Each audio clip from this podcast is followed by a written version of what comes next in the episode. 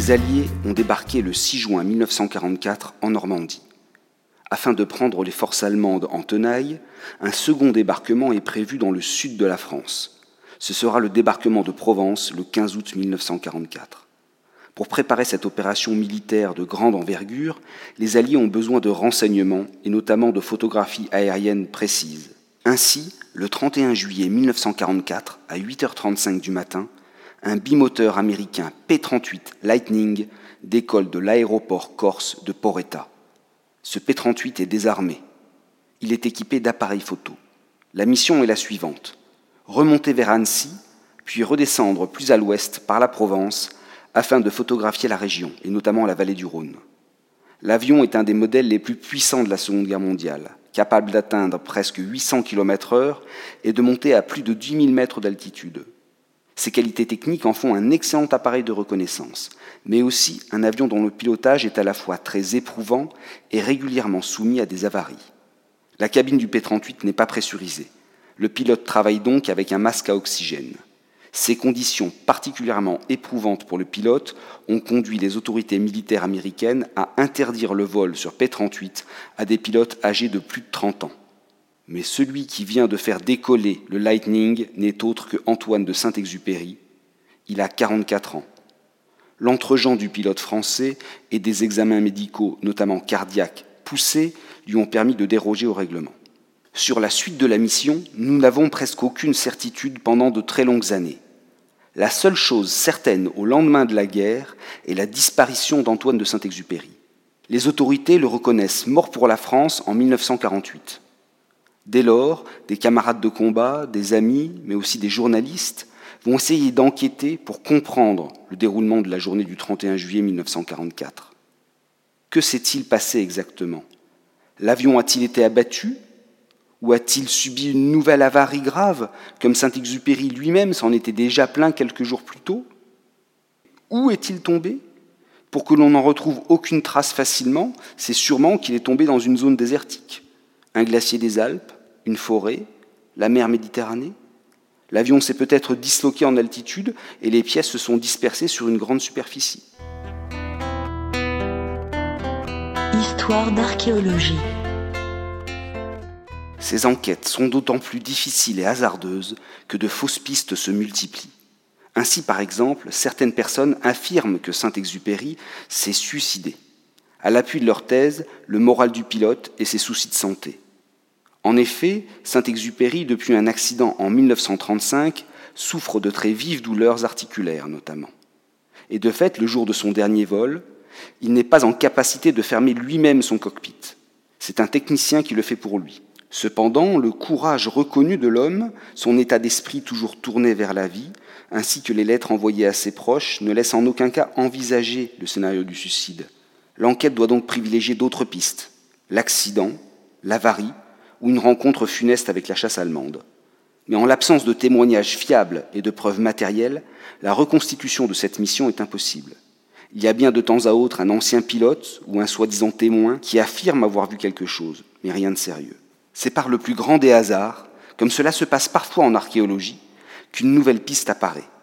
Le 7 septembre 1998, plus de 50 ans après la mort de Saint-Exupéry, un marin-pêcheur marseillais, Jean-Claude Bianco, remonte dans ses filets une gourmette en argent gravée à l'identité du pilote français. Cet élément va permettre de relancer les recherches de manière très efficace, puisqu'il permet de déterminer la zone de manière précise. La gourmette a été récupérée à l'est de l'île de Rioux, à quelques encablures de Marseille. En effet, l'île de Rioux est située juste au sud de la cité phocéenne, à à peine plus d'un kilomètre de la côte. Il s'agit d'un gros rocher de deux kilomètres de long. L'endroit est splendide.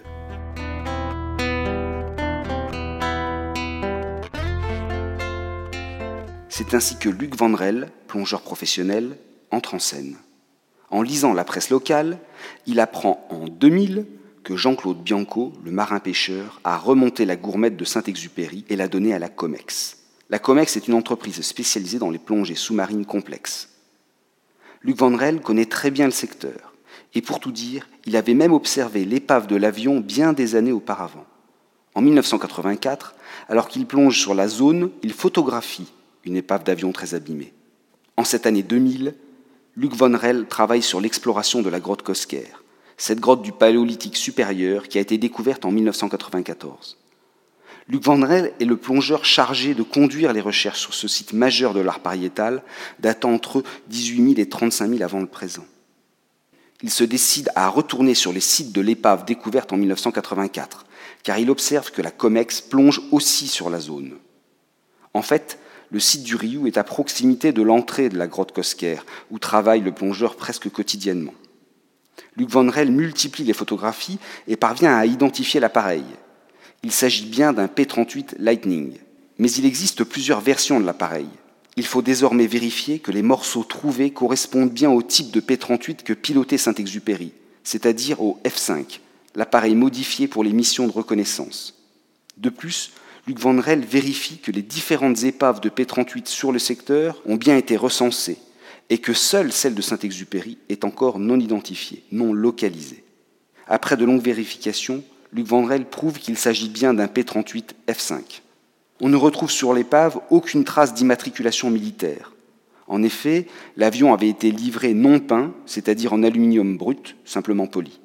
Les cocardes ou numéros peints sur les tôles n'ont pu que disparaître avec le temps. Il faut donc aller chercher l'immatriculation de l'avionneur, c'est-à-dire les numéros inscrits, gravés souvent sur les pièces. La confirmation officielle vient donc de Lockheed Martin en Californie, le fabricant de l'avion.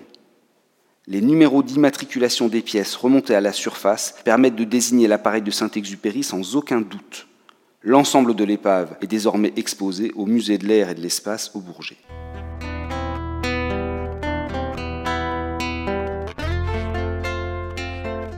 Mais pour Luc Vandrel commence alors la seconde partie de l'enquête. Comment et pourquoi l'avion de Saint-Exupéry s'est-il abîmé en mer? A-t-il été abattu? A-t-il été victime d'une avarie? Pour cette seconde partie, Vandrel se fait aider par Philippe Castellano, un historien, et Lino von Gratzen, un archéologue bavarois. Dans un premier temps, en recherchant dans les archives allemandes, Luc Vandrel apprend que lorsque les radars allemands détectent Saint-Exupéry, deux bases aériennes sont mises en alerte. La première est Bron, près de Lyon, car le P-38 est sur la zone de la haute vallée du Rhône et de la Savoie, et la seconde base mise en alerte est celle des Milles, à côté d'Aix-en-Provence. Celle-ci a en charge la surveillance du littoral. Et c'est donc finalement sur ce groupe de chasse basé aux Milles que les recherches de Vandrel se poursuivent au regard de la localisation de l'épave. Luc Vandrel charge alors un ami d'appeler plusieurs centaines de personnes qui étaient en lien avec la base des Milles pendant l'été 1944 pour essayer d'obtenir des renseignements sur le déroulement de cette journée du 31 juillet. Lors d'un des nombreux appels que passe Nino von Gratzen, il tombe sur un pilote allemand qui avait été blessé le 30 juillet de cette même année. Et celui-ci se trouvait donc à l'infirmerie de la base militaire des Milles. Il conseille à l'équipe d'archéologues d'appeler un autre survivant, le pilote allemand Horst Ripper. Nous sommes en 2008. Horst Ripper va expliquer les derniers moments de Saint-Exupéry. Le pilote allemand patrouille au-dessus du littoral méditerranéen afin d'intercepter un avion parti vers la Savoie et qui devait repasser par la zone entre Bandol et Marseille. Dans un premier temps, il ne voit aucun appareil ennemi. Soudain, il aperçoit en dessous de lui le P-38. Hortripper pilotant lui un Messerschmitt Bf-109. Il aligne le français et touche l'appareil. Celui-ci s'enflamme et pique droit dans la mer.